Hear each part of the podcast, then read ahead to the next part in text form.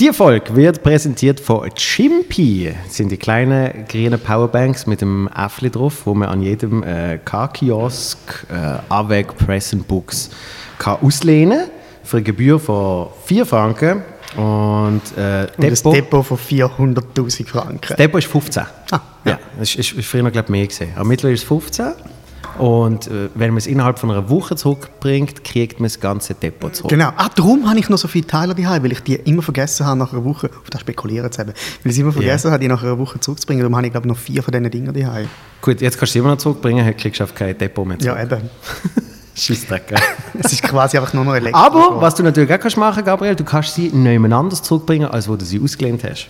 Das ist noch praktisch. Also Aber Beispiel- immer noch kein Geld über. Nein, du hast jetzt halt wirklich zu lange gewartet. Aber Ja. wenn du willst, kannst du auch mitmachen. Ich glaube, du bist jetzt hier nicht äh, Wo? außer Konkurrenz sozusagen. Nämlich äh, verlosen wir drei Premium-Accounts an unsere Hörerinnen und Hörer. Von Jimpy? Ja. Jimpy hat das Abo-Modell. Richtig, und zwar äh, mit der App kannst du dann äh, einfach kostenlos auslehnen. Das Einzige, was du musst machen musst, ist das Depot, aber das verfällt nicht nach einer Woche. Also Ey! immer das Depot. Das ist ja Mist. Ja. Geil. Also bis Ende Jahr hat man so einen Account. Wenn man das bis dann nutzt, ist das etwa 140 Franken wert. Tipptopp. Also wenn man das will machen, dann äh, eine Mail schreiben an äh, premium, premium at heychimpy, h e y c h i m p Hey, y.com Jimpy. Mit dem Betreff. Feel Good. Feel good. Ja. Geil. Schön. Und- Ist das dein erstes Sponsoring-Ding? Oder hast du das schon mal gemacht? Wir haben, Chimpy haben wir schon mal gehabt und werden sie noch mal haben. Ja. Also jetzt Schön. wird verlost.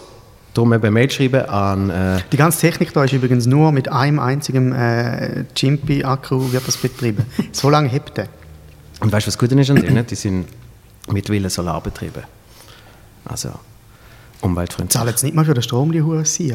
Siehst du noch? Verkau siehst, das ist die Privatisierung vom Sonnenlicht. Da fängt es schon an. Und wir sind mit drin. Joel, du und ich. so ist es.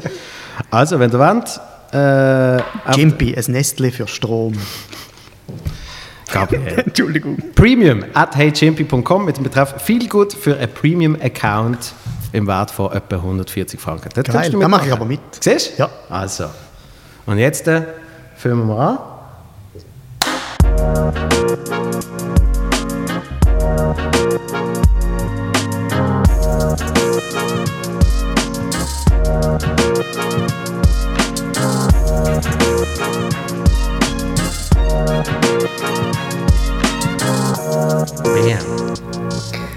Welcome, uh. Gabriel Oye, Joel, salí.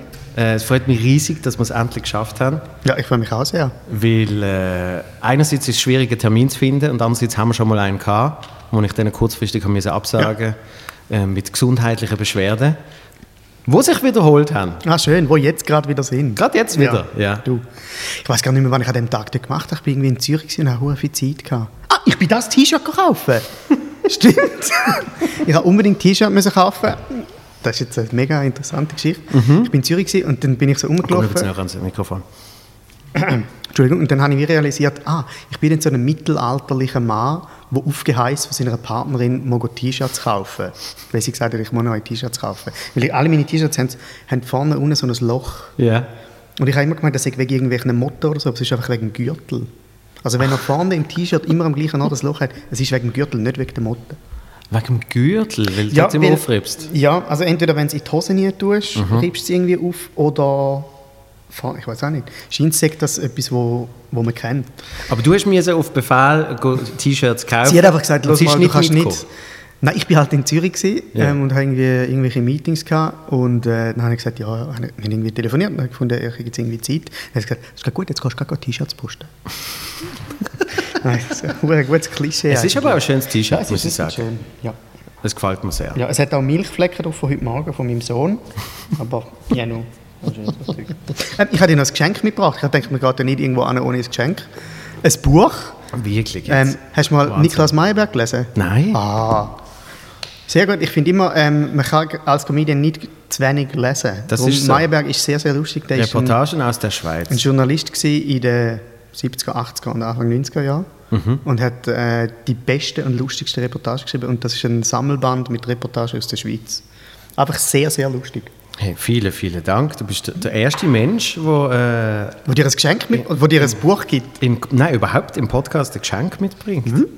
Es ist, halt, es ist irgendwie aus einem Brocki, also es ist nicht neu, aber Nein, das habe ich jetzt fast gedacht. Ja. habe ich jetzt leicht erkannt an der, an der vielleicht kannst du es sogar irgendwie auf Seite. Ebay für mega viel Geld verkaufen, weil es irgendwie so eine spezielle... Es hat kein Big Mic drin oder so, oder einen Preis. Nein. Nein, gut. Aber du hast es aus einer Bocke gekauft, nicht ausgelehnt, Ja. wo man dann wieder noch muss zurückbringen muss, wegen der Nein, Depotgebühr. doch, aber wenn sie innerhalb von einer Woche zurückbringst, kommt das Depot wieder zurück über. Hey, danke vielmals. Ja, Äh, kein würde Problem. ich- würde Das wäre auch noch wenn es so ein. Abo-System gibt für Bücher, wo man es einfach könnte irgendwo angehen Bücher auslehnen und wieder zurückbringen. So etwas wie eine Bibliothek. Hey Joel, wie geht's da? Hey, abgesehen, abgesehen, von, äh, abgesehen von der Magen-Darm-Geschichte eigentlich gut. Ähm, eigentlich sehr gut sogar. Und wie Schön. geht es dir? Äh, gut. Ja. Entspannter Sommer gehabt? Äh, ja, halt Familienferien. Das ist so entspannt, wie es halt ist. so nach, nach zwei Wochen Familienferien brauchst du immer einen Monat einfach Arbeitszeit, wo du dich wieder kannst erholen davon. Ja. Ja, ist wirklich so. Nein, es war ein schöner Sommer. Gewesen. Mhm. Ja. Kein Auftritt, wie auch der ganze Frühling nicht. Mhm. Außer, glaube einen, einen Auftritt habe ich gehabt, wo wir zusammen... Kann ich sagen, wir haben einen zusammen gemacht. ja, genau. Der eine, ja, genau. Fernsehauftritt. Ja, Fernsehauftritt. Das ist alles, was du gemacht hast? Ja, ich glaube, einmal habe ich noch einen, also auftrittsmäßig, Mhm. ja, aber einmal habe ich noch einen Auftritt gehabt vom, in Dietiken äh, von Lapsus, wo glaube ich auch der Charlie am Tag vorher war. Ah, das Autokino. das Autokino. Ja, ja, ja. halt von Autos. Ähm, das war überraschend geil. Gewesen. Also weird, mega weird, weil es einfach wirklich seltsam war, vor Autos aufzutreten. Ähm, es war aber geil, gewesen, weil irgendwie, du hast so gemerkt, es war das erste Mal wieder, gewesen, wo die Leute wieder so ein bisschen zusammengekommen sind. Und der Goodwill war riesig, gewesen, auch von den Leuten, die irgendwie mitgeschafft haben. Ähm, die Auftreten haben sich sehr gefreut und die Leute in den Autos sind sehr, ähm, haben es geil gefunden. Und Das war echt leise. Gewesen. Und hast du sie gehört lachen oder nur, wenn sie cool Nein, du hörst nicht, du hörst nichts, du hörst nur äh, die Huperei. Weil jetzt mittlerweile habe ich, habe ich gehört, bei so zwei, drei Autokino-Shows, dass, dass die Leute quasi auf ihre Motorhaube sitzen. Dass sie quasi immer, Ah. noch, immer noch im Autobereich sind von ihrem eigenen Auto, Okay. aber sie hocken halt vorne an. Okay. Oder sie haben eine Wie Cabriolet. Bring Your Own Chair. Aber Ja, genau. Bring your own car. Ja. Wobei im Deutschen hat es ein paar schöne Shows gegeben, habe ich gesehen, mit so, mit so Liegstiel, wo sie irgendwie so Zweier. Zweier Liegstiel Ja, die Hazel hat haben. irgendwie so eine, äh, ich glaube sogar eine Autokino-Tour gemacht. Und Mhm. die hat dann auch hure grosse Crowds gespielt. Und ich Ja. glaube, bei ihr ist ja auch noch, ihr Programm heißt ja Tropical und dann hat sie irgendwie noch gefunden, die Leute sollen ihre Autos so dekorieren. Mhm. Und dann haben die einen wirklich einfach irgendwelche äh, Beach-Chairs gebracht und haben sie für ihre Autos aufgestellt. Auch geil. Ja. Auch Ja. geil. Ja, das ist äh, momentan eh noch spannend, weil gewisse Sachen, habe ich das Gefühl, werden in irgendeiner Art und Weise sogar überleben. Mhm. Also vielleicht eben so Autokino-Shows, wenn die richtig gemacht sind, dann kannst du die auch in den nächsten Jahren machen, weil es auf ein anderes äh, Ja. Open-Air-Feeling ist. Ja. Wir sind da, ah, genau, in der Ferien sind wir sogar ins, äh, mal ins Autokino um einen Film schauen. Ah, was sind da geschaut? Äh, La Dolce Vita. Ah, schön. Drei Stunden lang.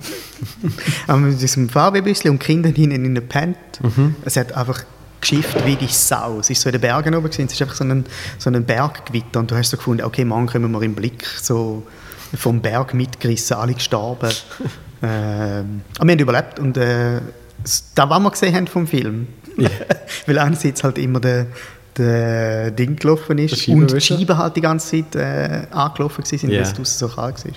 Aber es war geil. Gewesen. Ich finde Autokino an sich etwas mega Geiles. Ich bin sonst noch nie im Autokino. Gewesen. In Prattler gibt es doch immer noch Genau, einen das macht der äh, Kollege, der Chakun. Ja, genau. genau. Das ist super. Da bin ich mal, äh, was bin ich da mal, Schokolade. Ah, ja. Und, und das ist eben noch lustig, weil, weil es braucht ja für einen Film braucht es ja nicht Reaktionen vom Publikum, ähm, damit Mhm. der Film besser wird. Im Gegensatz zu performenden Künstlern. Ja.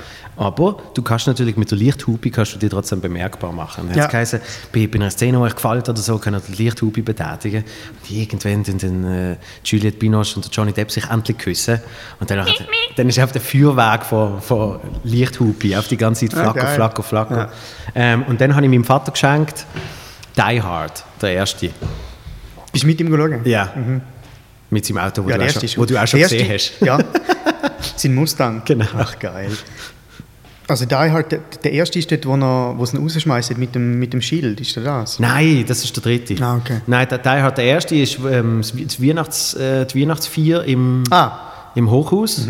Und er tut dann durch, durch, durch jeden Liftschacht äh, mhm. umkraxeln. Ja, genau. Und alle verballern. Mhm. Und, und mein Lieblingssatz ist, wo der Deutsche, der Hans, oder wie er immer heißt, ähm, schreit, schießt dem Fenster. Das ist richtig geil. Schießt dem Fenster! Schießt dem Fenster! Es gibt sowieso so ganz seriöse äh, Kriegsfilme, mhm. amerikanische, wo einfach nie irgendjemand sich ja, ja. Um, um, die deutsche korrekte Ausspruch gekümmert hat. Dann siehst, dann siehst du auf irgendeine Truppe marschieren und auf einmal schreit er, das kam von oben! Aber sie laufen einfach. Ja, ja Autokino ist schon recht geil. Ja. Ähm, was ich eigentlich auch wollte sagen, ich finde es so schön, dass du da bist. Einerseits, weil wir einen Termin gefunden haben und andererseits, weil, ähm, ganz, ganz wichtig, der Podcast ist einer der Hauptgründe, warum macht, bist du. Wirklich? Ja. Geil. Ich weiß nicht, ob du das noch weißt, aber wir haben mal zusammen einen Auftritt gehabt, vor sicher fünf Jahren, sechs Jahren. Ähm, Im Museum, Museum der, der, Kulturen. der Kulturen. Das ist noch nicht so lange her, das ist etwa drei nein, oder. Nein, nein, nein. Das war das, das im Sommer. Gewesen, das ist im 15. Etwa drei Jahre. So. Nein, nein. Oder im 16? Nein, 17. Was? Meinst du? 16, 17, ich weiß auch nicht. Ja, also, äh, Auf jeden Fall, dort im Museum, im Hof vom Museum genau, der Kulturen. Und, und wir haben irgendwie schon am 3 Uhr Nachmittag müssen dort sein. Und sind wir dort oben gesessen und haben geschnarrt. Genau. Und dann genau. haben wir irgendwie drei Stunden geschwätzt ja. über, über Gott und die Welt ja, genau. und haben gesagt, ah, das war jetzt ein perfekter Podcast gewesen. Ja, stimmt. Wie wir dort, wenn wir hier jetzt hätten können aufnehmen ja. Und, und dort habe ich dir schon gesagt, dass ich irgendwann einen will machen. Ja, sehr gut. Wie viel hast du jetzt schon, wie viele Ausgaben? 26, 27, 28? Das ist äh, Nummer 27. Nummer 27 okay. plus noch ein Solo-Special wo ich mal keinen Gast gekriegt habe, okay. weil ich mein Buch operiert habe. Okay. Du merkst, bei mir ist immer alles mit dem... Ja, mit dem Buch irgendwie. Der beschäftigt dich. das war ja sonst langweilig. Ja. Ja, ich finde ähm, das ist eben, das ist ein, ich finde das ein recht ein lustiger Gedanke. Ich glaube, es ist aber ein mega typisch männlicher Gedanke, dass man so, früher hat es immer gesagt, Männer reden zu wenig miteinander mhm. oder Männer, Männer, reden nie miteinander. Und jetzt plötzlich hat jeder Dude hat einen Podcast, wo er mit einem anderen Dude redet. Und es ist wirklich plötzlich einfach so, es ist so zu dem zu dem Wertstoff geworden, eine Konversation. Aber mhm. nur am Männer kann es in den Sinn kommen, dass man findet, hey, das ist jetzt so schlau gewesen, was wir geredet haben. Komm, wir machen das Schläufe drum und verkaufen es. Voll geil. Das ist eigentlich geil. Das ja. stimmt. Das Aber es stimmt, ja. Wenn es so funktioniert, ist doch gut. Ja, also im, im Deutschen sind ja ein paar von der erfolgreichsten Frauenpodcasts. Mhm. Ich muss aber ehrlich sagen, ich höre gar nicht, noch nicht so lange exzessiv Podcasts. Ich habe jetzt wirklich erst während dem Lockdown wirklich angefangen, regelmäßig verschiedene Podcasts mhm. zu hören. Gut, da hat mehr Zeit gehabt. Ja, du schon. Ich hatte, ich hatte mit zwei Kindern einfach so... Hast du irgendwie so Homeschooling machen? Ähm, ja, so halb. Also mein, mein Sohn, also der, das ältere Kind, der ja. ist halt im Kinski. Ja. Ähm, und dort hast du nicht wirklich, also ich bin sehr froh, dass die noch nicht in der Schule sind. Mhm.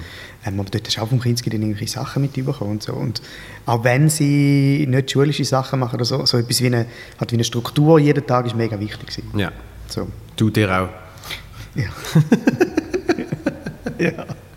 Oh ja, ja. Also genug zu tun gehabt. Ja, also das heißt, eben, Sie sind doch das mehr daheim gesehen als äh, sonst. Ja, genau. Und meine Kinder sind auch? sehr viel, also er ist halt im Kinski mhm. oder in der Kita, ja. äh, weil meine Partner und ich halt beide sehr viel arbeiten. Ähm, und das ist halt alles weggehalten und dann sind wir halt viel in, viel in den Wald oder haben, äh, also Garten haben wir nicht, aber irgendwo so in, in Hinterhof oder so. Mhm. Ja, ja. Okay, das heißt, du hast gar nicht so viel mehr Zeit gehabt? Nein, wirklich nicht. Also ich habe dann immer gedacht, ah geil, jetzt hat man irgendwie Zeit, um irgendwelche Projekte endlich mal angehen. Sei das tatsächlich kreativer Natur, wo du irgendwie findest, ein neues Programm anfangen schreiben mhm. oder, oder was auch immer. Weil das wirklich auch eine Zeit gewesen wäre, wo ich eigentlich hätte müssen oder sollen anfangen, vielleicht ein neues Programm schreiben. Mhm. weil ich von der Auftritt her habe ich eben recht Glück gehabt. Lockdown-mäßig, weil die Derniere von meinem Programm war gerade Ende Februar gewesen, in Winterthur. Mhm. Ähm, also quasi eine Woche vor, oder zwei Wochen vor, vor Lockdown. Ja. Ähm, und dann haben wir noch eine Serie gedreht für das SRF mhm. äh, mit der Lara, wo wir zwei Hauptrollen spielen. Und dort haben wir mit dem allerletzten Tag vor dem Lockdown ist der letzte äh, Drehtag gewesen. Wirklich? Mhm. Mega glücklich. Also so, die einzige SRF. 15. oder was? Wir sind äh, Freitag, Freitag 13. 13. Ja, ja, wirklich, wir sind die einzige SRF-Produktion, die alles gerade noch reingebracht hat. Das ist äh, Advent, Advent genau. heißt es, gell? Und irgendwann im, im Advent kommt es dann. Das macht noch Sinn. Es ist eine Weihnachtsserie, darum heißt es so Advent. Ja. ja. Und die sind beides Polizisten? Ja. Ja, genau. Ähm, Sowieso. SRF-Projekt Güssel. Mhm. Bin ein großer Fan. Ja, ich auch immer noch. Das ist wirklich eines der wenigen Sachen, die ich wirklich geil finde. Also ich, ich finde ab und zu eigene Sachen schon okay, aber das ist wirklich Ja. etwas, was ich immer noch finde, so, das ist wirklich gut, da habe ich Spass dran. Ja, Und vom Prozess her hast du gesehen, ähm, das SRF hat ausgeschrieben, irgendwie Webserie. Genau. Du hast ein Konzept eingereicht und sie haben gesagt, geil, du hast ein bisschen Geld, mach. ja es ist wirklich etwas so gewesen. Es ist irgendwie, die Ausschreibung ist an mir komplett vorbei, weil ich in, irgendwie bin ich in keinem Verteiler drin und habe auch nie irgendeine Filmschule gemacht und weiß ich auch nie, wo man das Zeug müssen nachschauen, wenn es irgendeine Ausschreibung gäbe. Ähm, und dort hat das SRF das erste Mal Webserien produzieren, die zuerst über das Internet gehen und nachher vielleicht im Sender gezeigt werden. Weil ähm, der Hintergrund war, dort hat irgendwie das Radio- und das Fernsehgesetz gerade geändert und bis dort an ist es immer so gewesen, dass ähm, sorry, so gewesen, dass wenn das SRF etwas ausstrahlt, muss immer zuerst im Fernsehen kommen, sein oder im Radio und dann dürfen sie es ins Internet TV tun. first. Genau, um Ja. quasi die privaten Anbieter nicht, nicht äh, konkurrieren. Und dann hat sich das irgendwie geändert. Dann haben sie gesagt, okay, komm, wir machen mal so ein paar Versuchsballone und haben wie so eine Ausschreibung gemacht für Webserien. Und da hast du können eingeben, was du willst. Es ist einfach irgendwie maximal 10 Minuten, maximal 10 äh, Folgen, ein festes Budget von maximal 100'000 Stutz für alles zusammen. Und hast können machen, was du willst. Und dann habe ich das irgendwie, via Twitter, lustigerweise, habe ich das irgendwie gesehen, dass das jemand retweetet hat, der auf, der, die Aufforderung. Das ist aber sehr spät gesehen, irgendwie drei Tage vor, äh, vor Eingabeschluss. Und ich hatte so zwei, drei Ideen im Hinterkopf, gehabt, die ich eh schon mal gefunden habe, die wir könnte machen könnten. Und dann haben wir so, gefu- habe ich so gefunden, ja komm, Güssel, das ist irgendwie so das, da die ähm, Abfalldetektive eigentlich, das ist etwas Interessantes. Weil ich habe einerseits als Student und als Schüler lang äh, als, als äh, Kehrichtmann geschafft, also bei der, bei der Abfallabfuhr, hinten auf dem Lastwagen drauf. Und ähm, habe gewusst, dass in Basel, Basel ist glaube die erste Stadt in der Schweiz, die sogenannte Abfalldetektiv hatte. Wirklich? Mhm. Und Abfalldetektive sind, äh, für die, die es nicht kennen, so Leute, die illegal abgestellte Abfallsäcke oder illegal weggeworfenen Abfall gehen, gehen, äh, untersuchen und versuchen zuzuweisen, wem der gehört, um die Leute zu büssen. Und äh, das ist einfach so eine schweizerische Institution. Also stell dir vor, jemand geht einfach einen, einen Abfallsack, der eine Stunde zu früh draußen steht, einpacken, schneidet ihn auf, schaut nach Adresse und dann kommst du einen Bus über. Das ist meinem Nachbar jetzt übrigens passiert. Mhm, Ja, wir haben es eben probiert. Wir haben unbedingt so einen Bus bekommen. Wir haben so viele Abfallsäcke illegal und zur falschen Zeit ausgestellt, aber wir haben nie einen bekommen. Ja, und dann haben wir so gefunden, das ist doch irgendwie äh, eine gute, ein gutes Setting für so eine äh, quasi ein eine, eine Stromberg-eske ähm, Schweizer Adaption von, von so etwas. Ja. ja. Dann haben wir das gemacht. Das ist so eine Mockumentary. Und es ist immer, es ist immer irgendwie wieder mal ein Gespräch von, von einer zweiten Staffel, aber ich glaube nie fix fix, oder? Die zweite Staffel haben wir gemacht. Äh, dritte meine ich. Genau. Ähm, ja, dritte Staffel ist immer wieder die Frage, gewesen, ob man eine machen oder nicht. Und dann irgendwann hat es mal geheißen, nein, es gibt keine. Ähm, vom SRF aus. Und dann habe ich gedacht, ja, okay. Und jetzt ist ja eh, jetzt ist einer der Hauptdarsteller gestorben. Also Ja. der, der Olli ist vor, vor einem halben Jahr bald. Ja, ja leider. Der gute Oliver Gutz. Ja. Und jetzt äh, ist das eh hinfällig, dass man Ja. Jetzt kann man eh keine mehr machen. Ja. Aber das ist wirklich etwas, wo, immer noch sehr, äh, wo wir sehr stolz drauf sind. Und Advent Advent ist, ist äh, von Kollegen Kabi und äh, Natascha. Genau, das ist aus Und dem... die spielen einfach mit. Oder hast du Genau. Entwicklung? Nein, das ist wirklich, dort haben wir nichts geschrieben. Das, ist, das Drehbuch ist alles von der Natascha. Regie hat eigentlich auch die Natascha gemacht, mit Co-Regie mit dem Kapi. Mhm. Also quasi aus dem Deville-Kuchenhaus ist das so ein bisschen entstanden. Und auch viel Technik aus dem, aus dem Deville-Kuchen und äh, also alles sehr, ja, sehr sympathische Leute. Das hat recht Spaß gemacht. Vor allem mit der Lara. Die Lara kenne ich halt seit, seit wir irgendwie 16 sind. Wir sind ja quasi Dörfer, wo ein, ein Kilometer entfernt ist, von sind wir aufgewachsen. Wirklich? Ja, ja. Und dann irgendwie Okay. mit, ich bin dort irgendwie 18 oder 19 gewesen und sie 16, das haben wir zusammen Theater gespielt. Sogar? Ja, ja, das ist schon sehr lang her. Aber ja, wir kennen das schon wirklich schon lange. Das Geile ist eben, dass die dann nicht gewusst haben ähm, beim Casting. Ja? Ja. Also haben schon gewusst, dass wir uns kennen und wir sind ja zusammen auf Slam-Bühnen. Und, dann, und dann, und- haben, und dann haben wir beim Casting haben wir so großartig zusammengespielt. Ja, es ist einfach so, es ist sowieso klar gewesen, wir haben halt eine gute Chemistry. das ist halt, wenn wir so, uns so lange schon kennen. ah, krass. Mhm, genau. Und Jonny hat mir erzählt, du bist mit ihr im gleichen Kanti gesehen. Genau, ja, ich bin mit ihr in die Kante und wir haben zusammen äh, die Matura-Zeitung gemacht. Die Connections, die so weit zurückgehen, Ja. ist Wahnsinn. Und ich bin auch mit dem Kasim Illi in die Schule. Kannst du dich erinnern? Wer ist das? Das ist der, der umstrittene Anführer vom äh, Zentralrat, äh, Islamischen Zentralrat. Ah, ich weiß nicht, dass das so heißt.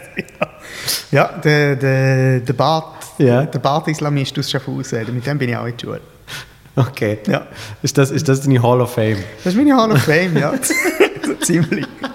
Und mit dem U21-Trainer vom SC Freiburg, der sehr bald wahrscheinlich ein mega grosser, äh, guter Trainer wird sein. Oh, wie heißt der? Thomas Stamm. Wie heißt der? Thomas Stamm. Okay. Ja. Ich habe gefunden, er müsste eigentlich der neue FCB-Trainer werden. Und jetzt haben sie aber doch das Fahrzeug genommen. Ja. Hast du auch so Leute, bist du auch mit irgendwelchen Leuten in der Schule, die man, die man kennt? Oder Ähm, die so ein bisschen dubios sind? ich, hätte jetzt, ich hätte jetzt einen Namen gerade noch können sagen jetzt wo du sagst, wo ein bisschen dubios sind, könnte es ins falsche Licht gerückt werden. ähm, ich weiß nicht, ob du den kennst. Der heißt Daniel Kahlmann. Und Das ist Daniel so, Kehlmann, aber das ist ein Wiener Schriftsteller. Nein, sondern der macht so eigentlich Zauberei, aber gleichzeitig irgendwie so ein bisschen Gedanken lesen. Ähm, Ja. Irgend sowas. So, hast du mal einem Teil von einem Trio gesehen? Nein. Also in Basel, gibt's, in Basel kenne ich zwei, drei so Zauberer, aber ich könnte nie sagen, wie die heißen, wie Ja. die alle gleich heißen. Ja, das, eben, es gibt dann das Zauberduo Domenico. Das ist dann der Dominik und der Nico. Ah, also ich denke, das Zauberduo Domenico, sie müssen ja Domenici heißen, aber Und, Ah, geil. und mit dem bin ich in der Steiner Schule gesehen. Ah stimmt, du bist in der Steiner Schule, yes. Die ersten fünf Jahre, ja. Ja. Und der Laurin, warte jetzt, der Laurin ist auch mal in Steiner, aber, aber in eine Steiner andere. Schule, ja. Wir haben ich glaube, er ist in, wo hat er gewohnt? Allesheim. Allesheim. Mhm. Ja. Drum das nicht. Und ja, und dann also Gimmi. Ja, Gimmi ist dann irgendwie der, der eine Konradin Kramer, der ist jetzt Regierungsrat. Mhm. Der ist gerade aus dem Gimmi, wo ich rein bin. Bei dem habe ich studiert. Wirklich? Mhm. Er hat, er hat zum Beispiel, äh, als er den ersten Wahlkampf gemacht hat, hat er Gipfel verteilt auf dem, auf dem Pausenhof. Ah, okay. So hast du angefangen. Ja, ja. Nein, Dann, bei ihm, ja, bei ihm der Tim ich, Fehlbaum. ja, ah ja, sehr gut. Äh, er ist aber auch nicht mehr in der, in der Schule, gewesen, wo ich gekommen bin. Aber er hat, ähm, weißt du, so für den Informationstag von, von der Gimmis, wo es irgendwie heißt, kommen zu uns, Mhm. wir sind so toll. Ähm, da gibt es zumindest beim Münsterplatz, bei dem Gimmi, wo ich gesehen bin, gibt es immer ein Video. Und, ah, ich habe mal, aber bist du mit dem Adrian Plaquesi in die Schule? Ja, klar. Ah, weil dann habe ich Das ist ja mein bester Freund. Ja, aber dann habe ich sicher mal vor, also vor dir einen Vortrag gehalten im äh, Gymnasium am Münsterplatz. Weil ich im Wir sind aber in Gymnasium... Parallelklasse und nachher bin ich, Ah. ja, nachher bin ich äh, geflogen, also habe ich wiederholt. Und zwei Jahre später habe ich nochmal wiederholt und dann bin ich ganz geflogen. Mhm. Okay. Nein, weil ich, ich habe dort mal einen Vortrag gehalten und ich weiß, dass der Adrian, dort ist er beim MASH TV, oder? Ja. ja. Ja. Ich habe ihn irgendwie aus dem Fernsehen kennt. Und, Wirklich? Ja. Ja, Und er ist weil, auch dort in die Schule weil gekommen. beim Match TV habe ich ein halbes Jahr nach ihm angefangen. Okay. So, MASH TV ist für die, die es nicht kennen, das ist Basler Jugendmagazin. Jugendmagazin. gewesen. Voll. Sehr gut auch. Ja, es hat auch sehr Spaß gemacht. Ja. Also ich, ich hatte dort natürlich nicht groß der Informations- äh, aufschrauben, sondern mehr der äh, ja. Unterhaltungsgehalt. Ja, logisch. Aber ähm, es hat, es, es, das ist irgendwie noch cool gewesen da, dass es alles Mögliche gegeben hat. Es hat so Trottel gehabt wie ich, der einfach gesagt hat, ich will jetzt etwas mega Lustiges machen. Ist MASH TV so ein bisschen nach Videogang-Vorbild, oder? Ja, quasi. Und zwar Und wirklich Schweizer- einfach ähm, Themen, die dich interessieren. Ah, Einfach okay. das, also es hat dann auch so zum Teil ein bisschen kritische Sachen gegeben, wo du gefunden hast, hm, ein Bericht über Drogen und die Konsumszene drin sehen sehr realistisch aus. Machen wir nicht. Ja doch, ist, es ist eigentlich immer alles auf den Sender gekommen. Ah, ja, vielleicht dann oft wieder weggenommen worden. Ja. Aber es ist, vor allem früher, ist, ist, äh, eine Zeit lang ist absolut äh, Tohuwabohu gesehen. Mhm. Weil das ist natürlich gerade so eine Zeit gesehen, wo es, es hat YouTube noch nicht gegeben. Das heißt, wenn du in irgendeiner Art und Weise hast, etwa- etwas filmisch verwirklichen, ähm, hast du das entweder für Home-Videokassetten gemacht Mhm. oder dann halt eben, wenn du es geschafft hast, äh, bei der Maschine zu kommen, Mhm. dann hast du es dort gemacht. Und, und, äh, und ich meine, durch das habe ich Final Cut gelernt und so Zeugs. Ja, ja. Also du, du, du lernst dann auch wirklich Bearbeitung. Ja, aber wenn man schon, die Lara hat ja auch äh, lange bei Teletop geschafft, Mhm. als, äh, einfach als Regionaljournalistin. Äh, Journalistin. Und das ist ja mega geil, weil dort hast du ja wirklich so die riesigen hure Kameras und den ganzen Tonscheiß Ja. und Kamera-Equipment, das du irgendwie musst mittragen Und Lara ist ja etwa so groß. Ja. Und das hat sie immer so gesehen, mit dem riesen Zeug umeinander jetten. Ja. Was hast denn du überhaupt für einen Vortrag gehalten? Ähm, über Slam, Slam Poetry. Ah, wirklich? Ein dynamischer junger Dichterwettstreit. ja, nein, wir, also, so eine Zeit lang, das glaube ich vom Kanton aus, gewesen, dass man dann zu, zu Schulen geht und dann äh, in der Deutschstunde irgendwie einen Vortrag halten über Slam. Über Stand-up wird es das nie geben. ja, nein, ja, why not, ja. Aber ich finde ich find bei dir aber noch spannend, ähm, wie, wie, wie noch bar mittlerweile, dass du von Slam Poetry zum Stand-up gegangen bist. Aber bei niemandem sehe ich es so, wie will ich sagen, so klar spürbar, wie du gesagt hast, ich nehme jetzt die neue Kunstform an.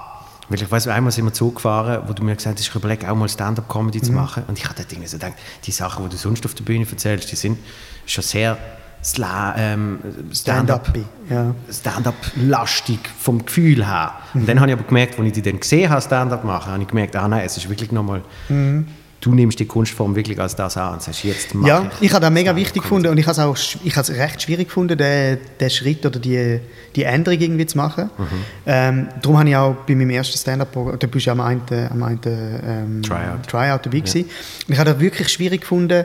Zuerst mal, das Schreiben habe ich nicht so schwierig gefunden, weil ich einfach drauf losgeschrieben habe und dort habe ich auch Zeit gehabt und das war eine Zeit, gewesen, wo ich wenig Auftritt hatte, aber mega viel Stand-Up konsumiert habe. Also, äh, ich weiß nicht, ich habe in Oslo gewohnt, äh, weil meine, meine Freundin das geschafft hat an der, an der Uni und ich bin dort immer durch die ganze Stadt gelaufen zu meinem Büro und habe äh, auf dem iPod Shuffle einfach irgendwie äh, irgendwelche äh, Mitch Hedberg, Louis C.K., äh, Sarah Silverman, Maria Bamford Sachen gelesen, einfach die ganze Zeit. Und äh, dann bin ich wie so in der reingekommen, dass ich alles, was ich geschrieben habe, ist immer mehr Stand-up geworden. Und dann habe ich irgendwie so gefunden, ja gut, dann schreibe ich doch einfach mal ein Stand-up-Programm und einfach anfangen zu schreiben. Ähm, und habe aber nicht realisiert, dass doch sehr viel, also das, das Schreiben bei Stand-up wie, es gibt ja zum Beispiel mega viele Stand-Upper, die gar nicht schreiben. Ich weiß nicht, wie es du machst, ob du, ob du etwas anschreibst oder ob du Stichwort. Stichwort, okay. Ja, Bei mir ist das ein mega wichtiger Teil. Ich habe zum Beispiel auch einen Podcast geschaut mit, von dir, mit dem Cenk, glaube ich. Weil Ja. der Cenk schreibt, glaube ich, nichts auf und wir haben darüber geredet, dass er nichts aufschreibt. Oder, oder, Doch, der Cenk schreibt, schreibt eigentlich alles ist denn auf. der der, der nicht aufschreibt? Ah, Ich weiß nicht mehr, ist egal. Ja. Ähm, und bei mir ist wirklich so, ich komme ja einerseits von dem, von dem Schreiben her, auch vom, vom, von, der, eigentlich von der Literatur, von, von Slam her. Und bei mir ist das Schreiben insofern mega wichtig, als dass beim Schreiben selber äh, mega viele Pointen entstehen, die eigentlich nie entstehen, wenn ich es auf der Bühne probiere. Weil beim Schreiben kann ich mich so in, in etwas hineinsteigern, dass ich einfach kann, quasi nicht transmäßig, aber wirklich mega viel schreiben auf einmal und dann kommt der eine ähm, äh, Einfall zum anderen und dann macht es irgendwie tausend Abzweigungen, es wird hure weird und dann irgendwann kommst du auf etwas, was wirklich funktioniert. Ja. Und darum das Schreiben ist mega wichtig. Aber ich habe völlig unterschätzt, dass wenn du auf der Bühne stehst, als Stand-Upper ist das eine komplett andere Position, als wenn du als Slammer auf der Bühne stehst. Weil das Stand-Up ist so anders als Slam. Es ist so eben dann wieder lustigerweise weg vom geschriebenen Wort und mehr zum, ja, du bist einfach da und sagst, hey, äh, Ja. wie geht's euch, was machen da, haben das schon mal gesehen? Blablabla. Und diese Diskrepanz irgendwie können zu überwinden, habe ich hure schwierig gefunden. Ja. Ähm, hast dann aber doch irgendwie geschafft, wie so selber herauszufinden, als wäre ich jetzt da auf der Bühne stehen. Weil Stand-up wird ja, das hatte der Louis C.K. auch, es wird dann interessant, wenn du irgendwie von dir selber tatsächlich wahrhaftig erzählst oder von diesen Struggles. Also bei ihm ist es so ein bisschen im Nachhinein Noch schwierig. so ein bisschen zu wahrhaftig geworden. Aber ja, äh, ähm, äh, es stimmt halt schon, das Publikum merkt schon, ob da, was du erzählst, tatsächlich von dir kommt oder nicht, glaube ich. Darum fände ich es auch schwierig, äh, mit Leuten zu arbeiten, die für mich schreiben. Also ich Ja. kann das sehr gut nachvollziehen, ich finde das auch völlig legitim, ähm, äh, weil ja auch nicht jeder Musiker so das Zeug selber schreibt. Ähm, aber gerade bei Stand-Up finde ich es für mich irgendwie völlig schlüssig, dass ich es selber schreiben Ja. Außer du hast halt, ja, vielleicht ist es schon anders, wenn du irgendwie wie so die, eine Rolle etabliert hast, wo du bist und andere Leute können drauf schreiben. Also quasi, dann ist es nicht mehr deine eigene Rolle. Ja, aber ich, ich, ich, sehe es trotzdem immer als schwer. Also Ja. ich, für mich kann es mir nicht vorstellen, weil, weil also für das dann ein Autor die Rolle so genau trifft und, und genau so kann schreiben, also da, da ist wahrscheinlich die Schweiz. Ja, es muss nicht genau sein, weil der Interpret oder die Interpretin macht es ja dann schon noch Ja, ja. das eigene. Aber Genau. zum Beispiel, ich habe zum, zum Teil Jokes oder Ansätze oder Themen, wo ich wie so finde, das ist jetzt irgendwie, das passt nicht zu mir. Mhm. Und dann Leute, schreibe ich es irgendwelchen Leuten, schreibe ich so, hey, äh, schau mal, da habe irgendwie, das klingt irgendwie nach dir. Mhm. Ähm, ja, aber das hat, ich weiß auch nicht, ob es, ob es jemals schon irgendwie übernommen worden ist, aber es ist noch interessant, dass man, dass man es irgendwie anders um kann und selber wie so findet, Das, das habe ich jetzt gerade gehabt. Wir, sind jetzt zwei Wochen in so einem äh, Comedy-Camp gesehen. Wo sie, dort, wo der Foto, äh, wo, wo, der, Fra der Frank hat irgendein Foto gepostet, Ja. wo er an einer Bar mit irgendwelchen Gierreizeln, An einer Bar? ja, oder einer Küche halt. Aha, ja. Irgendwo in Also, den Bergen? Genau, äh, in Seelisberg. Okay. Der Frank, der Cenk, äh, der Charlie und ich. Und, Es hat wirklich ausgesehen wie so äh, Hugh Hefner's Bunny Farm, aber auf Comedy-Style. Und, und eigentlich sind ja dort alle gegen euren Willen festgehalten und es wird euch QAnon-mäßig Blut, Blut abzap- abzapft, wo nachher der Marco Rima trinkt. genau. Der war fast einmal gekommen. Ja, ich weiß, ich glaube, es stimmt eben auf einer gar nicht so metaphorischen Ebene, stimmt es eben sogar. Nein, aber hast du auch einmal gesehen, dass ich irgendwie, ich, ich habe eine Grundidee gehabt ähm, und, und habe die den anderen erzählt.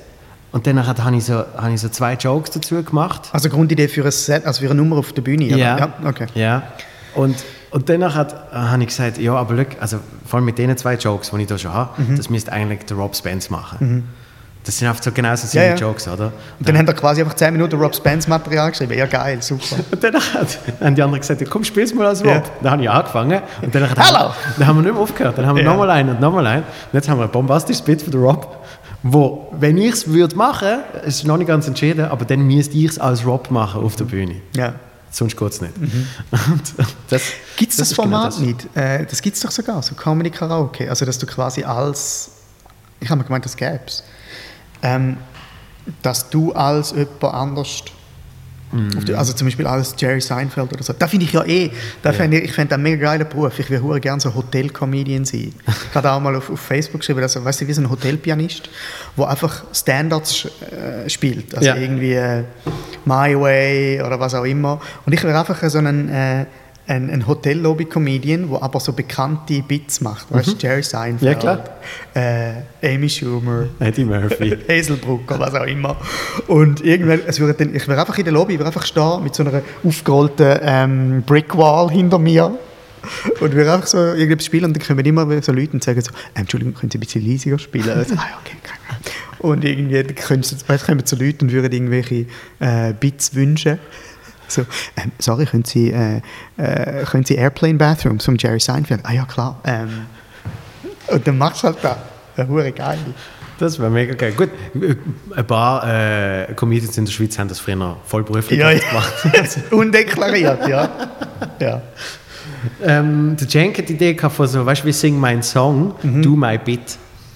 Ah, Ja, das aber geil. Das, das wäre auch mega geil. Wo wirklich einfach ein paar Leute kommen zusammen und du nimmst so ein Bit Ja. und, und jetzt Frage ist deine Interpretation. Müsstest, gell, du, müsstest, du müsstest ja dann nicht wörtlich, du nimmst einfach das Thema oder das Genau. Setup Bit. Genau. und machst daraus dein eigenes. Das ist aber geil. Ja. Und, und was ich jetzt gemacht habe, ähm, in diesen zwei Wochen, jeder hat so, weißt, so mal einen Tag gehabt, wo man so ein bisschen können machen mit den anderen, was man wollte. Ja. Und ich habe dort habe ich gesagt, ihr schreibt mir jetzt eine Setliste. Also jeder hat eine Setliste geschrieben, mit, also zum Teil Zeugs, die du überhaupt nicht hast können brauchen, logischerweise. Ähm, zum Beispiel der Cenk hat einmal, was hat er geschrieben? Playstation 5, Playstation 6, Playstation 7, Playstation 8, Playstation 9. Also er hat sicher mega viel können daraus machen, ich nicht. Also quasi, du kommst äh, Ich kriege auf die Setliste und, du dann musst bin ich, Material dazu und schreiben. dann bin ich, nein, nicht mal geschrieben, sondern dann bin ich auf, Ah, der- und- auf, also auf die Bühne. Ja, In ja. der Stube, Ja. ich habe extra so das Mikrofon und, und ein kleines Böckchen mitgenommen. Und dann habe ich performt. Zu diesen Themen. Ja. Und, und was eben noch spannend ist, was du vorher gesagt hast, dass beim Schreiben Gags kommen, die sonst nicht kommen. Ist bei mir das Umgekehrte der Fall. Selbst dort, obwohl nur drei Leute zuschauen, komme ich irgendwie in den Performance-Modus. Und wo- dann kommt, kommt dir neues Material Ja. in den Sinn. Okay. wo auf einmal, äh, wo ich die, die eine Geschichte erzähle, die ich sicher schon privat drei, vier Mal erzählt habe, dort in dem Performance-Modus Mhm. auf einmal also noch einen Knallerschluss gehabt hat, aus dem Nichts. Quasi, obwohl wahrscheinlich das Unterbewusstsein Ja, ja, mega ja, lang klar. geschafft hat und irgendwann mit dem Rücken zur Wand musst du es dann raushauen. Mhm. Oder? Wahrscheinlich ist, ist der Idealfall, wenn du beides schaffst. Also wenn du es quasi auf der ersten Ebene schaffst beim Schreiben Genau. und das dann irgendwie, wobei, wenn es dann eben schon quasi geschrieben hast, Mhm. consciously, und es dann auf die Bühne bringst, bringst du, glaube das Unterbewusstsein nicht mehr richtig an. Genau. Ja, ja, also ich, ich mache wirklich so ein bisschen, ich probiere so alles zu machen. Mhm. Also im- meistens sind es einfach nur noch Stichworte, weil, weil man die lange. Mhm. Und, und, und wenn ich genug Auftritt habe, nicht wie im letzten halben Jahr, aber sonst kann ich auch schon hören, wie habe ich Mhm. das dort formuliert, dass es für mich stimmt und, und so. Es ist dann halt eben so mehr so ein Schreiben auf der Bühne Mhm. für Auftritt für Auftritt sozusagen. Aber es ist, äh, es ist faszinierend, weil, wie du sagst, im Gegensatz zu Slam Poetry, du machst von Anfang an die, die vierte Wand auf und Mhm. kommunizierst zu den Menschen. Aber das ist zum Beispiel auch etwas, was ich gar nicht geschnallt habe vorher, Mhm. dass das so viel mehr Kommunikation ist. Ähm, und ich glaube auch immer dass das etwas ist, wo, ähm, wo mega vernachlässigt wird, immer noch von so vielen äh, Leuten, weil es einfach nicht, das, ich mir auch nicht so Mhm. bewusst bin. Ähm, und ich glaube, das ist auch ein Grund, warum es äh, lustigerweise in letzter Zeit so viel blöde Shitstorms gibt, weil du dir quasi nicht darüber bewusst bist, zu wem du wenn in welcher Position redest. Ähm, und ich glaube, das ist etwas, was mega wichtig ist. Es ist wie, das Publikum ist wie ein Teil von der Nummer.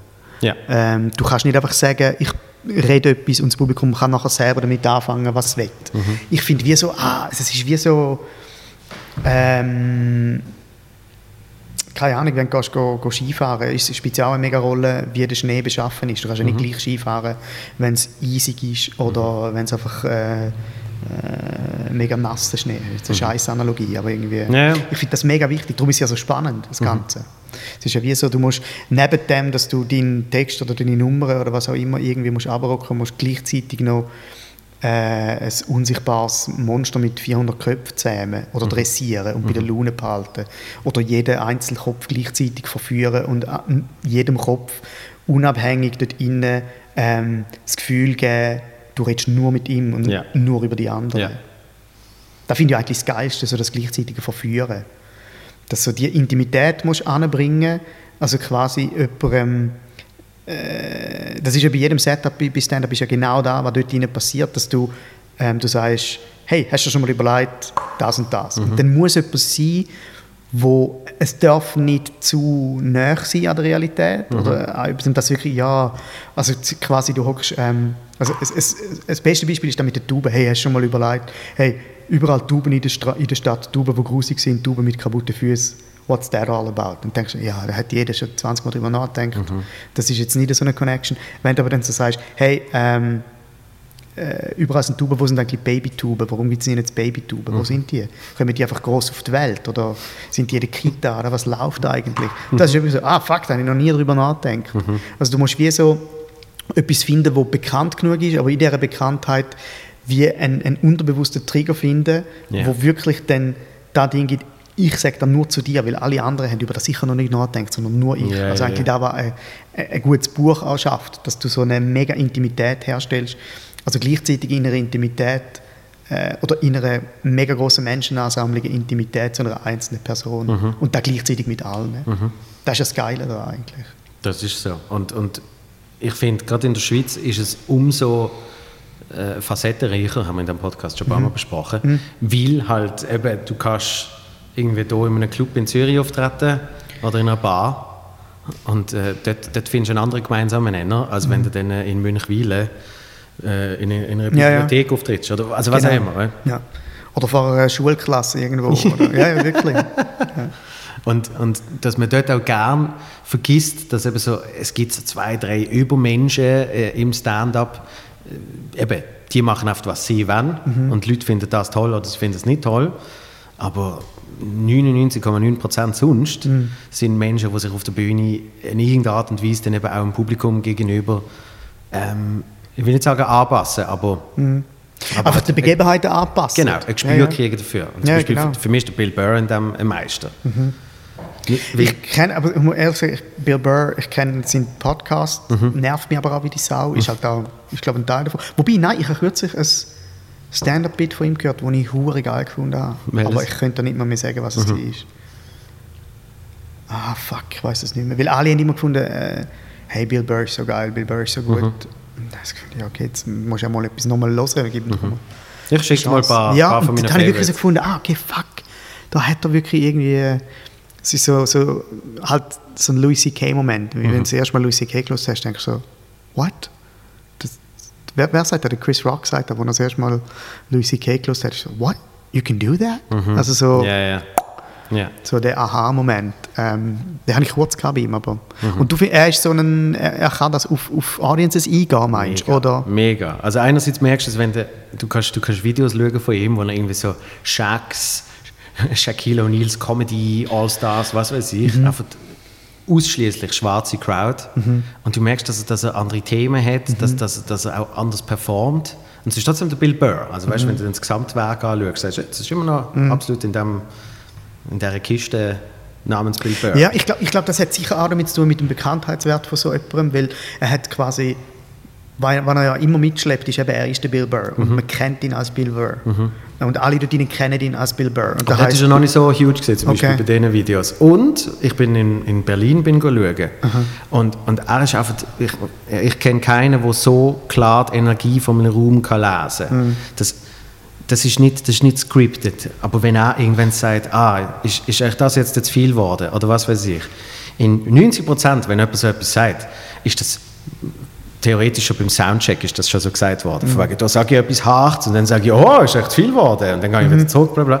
Und er ist so einer, er erzählt sein Zeugs und irgendwann merkt er, oh, da kippt's. Und wenn er es merkt, dann spricht er es an, holt es wieder zurück, spricht etwas anderes Offensichtliches an. Also ich kenne keinen, Ah, das ist aber krass. Weil das ist keinen, etwas, gewesen, so was mich mega, äh, mega gestört hat bei den Shows von Louis C.K. in Basel. Bist du, bist du schauen? Nein, ich habe ja nicht können. Ich habe selber, Ah, selber stimmt, ja. gespielt. Ich bin aber beide Shows geschaut, Ja. weil ich, ich habe gefunden, ey, ja, sicher gehe ich da schauen. Und vor allem, ähm, dass er zweimal hintereinander spielt, habe ich super interessant gefunden. Ich gefunden, wieso kannst du beides mal schauen? Und ich so, hey, fuck. Wenn du kannst am 6. schauen, wie er sein Set macht und noch am 8. schauen, wie er sein Set macht, das ist, also wie, wie intim ist das eigentlich? Du hast ihm, also endlich kannst du mal sehen, hey, wordet er seine Sachen aus, improvisiert er, macht das genau gleich, was ändert er? Und du merkst mega, er improvisiert ja wie die Sau. Also er, er hat keinen Satz gesagt wie der andere. Ähm, das Setup ist komplett anders gewesen, das Material ist nicht ganz anders gewesen, aber unterschiedlich. Und das ist etwas gewesen, wirklich, das mich richtig gestört an dem Abend und darum habe ich äh, in grossen Teilen nicht gut gefunden, weil einfach er hat wie the obvious elephant in the room, dass die Si- Grundsituation so eine komplett andere ist als sonst, hat er wie nicht mitgeschaltet. Und das, das ist wirklich so, das ist fast schon, ähm, habe ich mich fast schon betrogen gefühlt, weil ich so gefunden habe, hey Mann, er ist doch der, der alles immer mit überkommt und jede Widersprüchlichkeit lang tanzt, bis er sie nachher ähm, offenlegt. Und die größte Widersprüchlichkeit nämlich die Situation, dass er jetzt durch, die, durch seine ganze äh, MeToo-Geschichte, ähm, dass das jetzt ganz, er hat die MeToo-Geschichte schon thematisiert, aber einfach auf eine Art nur auf der Bühne, aber er hat nicht geschnallt, dass die ganze Situation, wo er jetzt drin ist, komplett neu ist, nämlich zum Beispiel das im Vergleich zu vor zwei Jahren vorher, wo ich ihn einmal live gesehen habe in, in Kopenhagen, dass jetzt plötzlich 99% Dudes im Publikum sitzen. Das ist einfach, das ist mega interessant. Das schnallt, hat er nicht geschnallt oder auf das ist er nicht eingegangen. Einfach so der mega Elephant in the room. Also, er sagt Ist- schon ist mal ihm- irgendwann. Ist auf- Wurst gesehen, oder? ja, sagt, nein. Ich weiß es eben nicht. Er sagt schon mal auf der Bühne so, you want to talk about it? Und alle so, yeah. Und nur schon der Moment ist so, oh, fuck, nein, das sind all die. Also es ist wie so, du da schon, dass, dass der Moment, wenn du entscheidest, in dieser Zeit eine Louis C.K. Show, Show schauen, das ist schon wie ein Statement. Ja, Klar, sagt, sagt schon viel aus. Das heißt, du, ah, du bist für den Louis C.K. Genau. So, nein, Mann, mich interessiert. Wie interessant ist denn da jemandem, wo, wo ich so verehre von dem, was er auf, auf der Bühne macht, ihm zuzuschauen, was jetzt mit ihm passiert in dieser, in dieser Situation, in dieser Position und dass er es eben gar nicht so gut handelt. Also nicht, dass er ein Arm ist, sondern einfach, dass er die falschen Entscheidungen trifft. Auf der Bühne nachher noch. Also Ja. das vorher ist ganz eine andere Geschichte. Hat, aber dass er dann auf der Bühne wie so ähm, quasi nicht die, äh, nicht die Wertehaltung Geschichte, sondern rein ästhetisch es nicht schafft, äh, den einzig grossen Widerspruch zu sehen. Das habe ich krass gefunden. Ich habe ähm, ich habe dann sein Special geschaut, wo ja Aus dem heraus entstanden Genau, ist. Teil- ja. Teilmaterial. geschaut, ja. Teilmaterial dort drin ist. Und dort ist anscheinend eben der Schlussteil, wo er über MeToo schwätzt, ist ziemlich gleich, Okay. ähm, wie, wie er zu Basel gesehen. Ähm, aber viele, die die Shows schauen, haben, also eine von beiden Shows zu Basel, Mhm. haben gesagt, es sei deutlich besser als das, was er zu Basel performt hat. Okay. Ja gut, klar, logisch. Und äh, es soll ja auch, weil Ja, es ja. ist ja wie ein Tryout. Und dort habe ich eben zum Beispiel auch gefunden, darum habe ich den, also ich habe die Diskussion über, gerade über den Auftritt von Louis C.K. hure wichtig und hure gut gefunden. Bin aber so frustriert gewesen, weil sowohl von der Seite, die gefunden hat, hey, Louis C.K. darfst gar nicht schauen, äh, den darfst du nicht unterstützen, was auch immer, als auch von der anderen Seite, die gefunden hat, äh, voll geil, oder auch Comedians, die finden, ah, wir müssen da unbedingt schauen. Ich habe gefunden, hey, irgendwo fehlt da, äh, ihr redet mega aneinander vorbei und es fehlt irgendwie die ernsthafte Auseinandersetzung mit dem, weil es Ja. ist ja, beide Positionen sind irgendwie schlussendlich schwache Positionen. Weil Ja. von, zum Beispiel, was mich auch gestört hat, ist, dass, ähm, dass auch viele Leute, die wirklich einfach nicht wissen, wie man einen Witz macht äh, oder wie man äh, ein Programm erarbeitet, so gefunden haben, äh, äh, zum Beispiel dort, wo aus seinem Prog äh, aus, wo, er, wo er wieder auftreten ist im Comedy Cellar und dann hat jemand mitgeschnitten und dann hast, hat das irgendwie Dann hat's eine Audioaufnahme gegeben gegeben. und den riesen Shitstorm wegen halt Material, wo halt mega offensive ist. Ja. Und ich habe jetzt schon gefunden, ja klar, ja, ja, ja, es ist mega offensiv, aber du darfst halt nicht ähm, der Entstehungsprozess, auch wenn du noch so bekannt bist und noch so ein Star bist und dein Medien so gut beherrschst, du kommst nicht darum herum, vor das Publikum zu gehen und es zu probieren und einfach 900 Mal zu scheitern. Genau. Also zum Beispiel, ich weiß, ich kann dich erinnern, bei meinem Tryout in Basel ähm, hat es die eine Nummer gehabt, wo äh, die habe ich dann irgendwann mal sogar rausgestrichen, weil sie einfach zu anstrengend geworden ist. Also zu anstrengend, weil ich habe mich immer noch darauf konzentriert, wenn sie funktioniert, ist sie super. Wenn sie nicht funktioniert, kann ich gerade ab der Bühne gehen, weil dann ist es vorbei. Ähm, die Nummer mit äh, auf dem WC sitzen und gleichzeitig passiert das Attentat in Paris. Finde ich eigentlich, wenn sie funktioniert, ist es so eine gute Nummer. Wenn es nicht funktioniert, bist du einfach over. Und das anzubringen, äh, wie du so eine Nummer musst worden, damit sie funktioniert, damit Ja. du eben äh, nicht wie der komplette Idiot da stehst, wie, wie ein zynischer Wichser. Ähm, ab welchem Ort von einer Abend musst du es einbetten, damit es funktioniert? Ja. Wo kannst du die Leute anführen, damit sie dazuhören und dir so weit vertrauen und mit dir quasi Hand in Hand in den furchtbaren Ort von dieser Pointe angehen? Oder? Da habe ich gedacht, hey, du, ja, du kannst halt nicht etwas einfach aus dem Kontext rausnehmen von einer Show, wo, wo jemand am Ausprobieren ist. Und ja, natürlich ist es offensiv, aber du machst halt mega viel Fehler. Nein, nicht Fehler, es gehört halt dazu, dass du dich anarbeitest an etwas und dann schlussendlich bist du an einem Punkt, wo du sagst, äh, jetzt funktioniert es. Ja. Es ist immer noch offensiv, aber es ist wie im Kontext innen funktioniert es. Darum zwei Sachen, drei Sachen sogar, wenn ich es ankriege. Aber erstens, darum hat der Chappelle ja auch ähm, Handyverbot an seinen Shows. Ja, wie schon in Basel auch gesehen, hast du musst dein Handy in so eine hure Tasche reingeben. Genau, in die Yonderbags. Gell? Das, das habe ich in Nashville habe ich das auch erlebt, wo ich in einem normalen Das ist übrigens der neue Sponsor von dem der Yonderbags. Könnt ihr am Kiosk Wie bald, wie bald, Sorry. ähm, weil eben genau der Prozess so, so wichtig ist, dass einfach du weißt erst vor einem Publikum, Ja, ja. was wie funktioniert. Und, und das finde ich auch faszinierend, wie jetzt zum Beispiel in der Schweiz spielst du eine offene Bühne und, und du wirst dann auf einmal gemessen, habe ich jetzt gemerkt. Spiele ich irgendwie, frag mich Longstreet oder so. Wo ich bewusst nur testen. Also wirklich einfach neues Material, wo ich irgendwie will schauen, was funktioniert, was funktioniert nicht. Und auf einmal wirst du dann an dem gemessen, was dann so heißt, ist das jetzt wirklich äh, ist das ein Auftritt gesehen? Oder? Also weil, weil du das Gefühl hast, dass das Publikum nicht genau weiß, wann eine offene Bühne ist oder weil das Ja, sie, sie müssen es ja eigentlich gar nicht wissen. Es ist Ja. ja, Publikum kann es ja oben- egal sein. Mittwoch oben, sie gehen in Long, äh, Long Street und sie schauen Comedy. Mhm. Oder? Und also habe ich jetzt auch schon gehört irgendwie von, von einem Kollegen, weißt du, der irgendwie jetzt zwei, drei Mal hat er da Zeugs ausprobiert und nachher ist, ist äh, ein wichtiger Mensch aus der Szene zu ihm gegangen und gesagt, hey, ich habe gehört, es läuft nicht so, du bist jetzt schon zwei, drei Mal in der Long Street. Ja, das ist eine offene Bühne, also ich teste Sachen aus. Mhm. Ja, ja. Ich kann schon mit Killer Bit dort spielen, aber es bringt ja niemandem etwas. Ja, genau. weil- Ja. und, ähm, Und das Dritte, das sind die zwei Sachen gesehen, jetzt komme ich tatsächlich dazu. Das Dritte, und das finde ich wirklich eins von den Beispielen, ich habe mehrere Beispiele bei dir, aber warum ich die als der, der äh, netteste und aufrechteste Mensch in dieser ganzen Szene empfinde.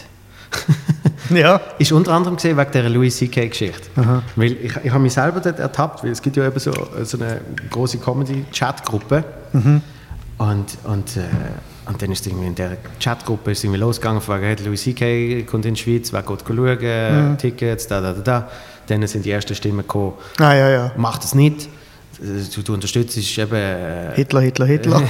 ja, wirklich. ja, das sind die schlimmsten Menschen auf Erden. Dann andere, die wo, wo gegengehalten haben. Und dort habe ich mich dann ertappt, wie, wie ich auch mehr aus Prinzip Ja, ja. dagegen gehalten habe.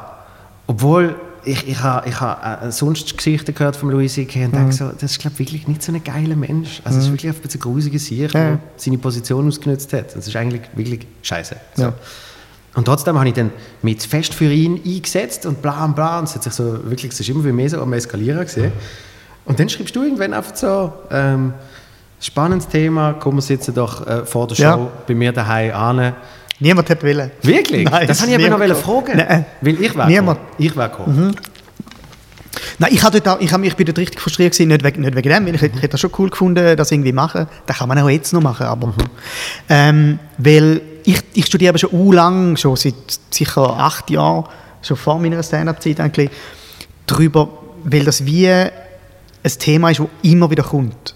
Ich meine, jetzt das letzte Thema ist äh, Dieter Nuhr, Lisa Eckhardt, immer wieder. Es kommt einfach immer wieder, dass über Humor diskutiert wird, ähm, von für mich Leute, die keine Ahnung haben, weder von Humor noch von äh, was guter Humor ist. Also so wie, ich finde wie so, es ist auch wieder so eine, so eine äh, so ein Battleground geworden, wo du kommst mit fertig gemachten Meinungen. Ja.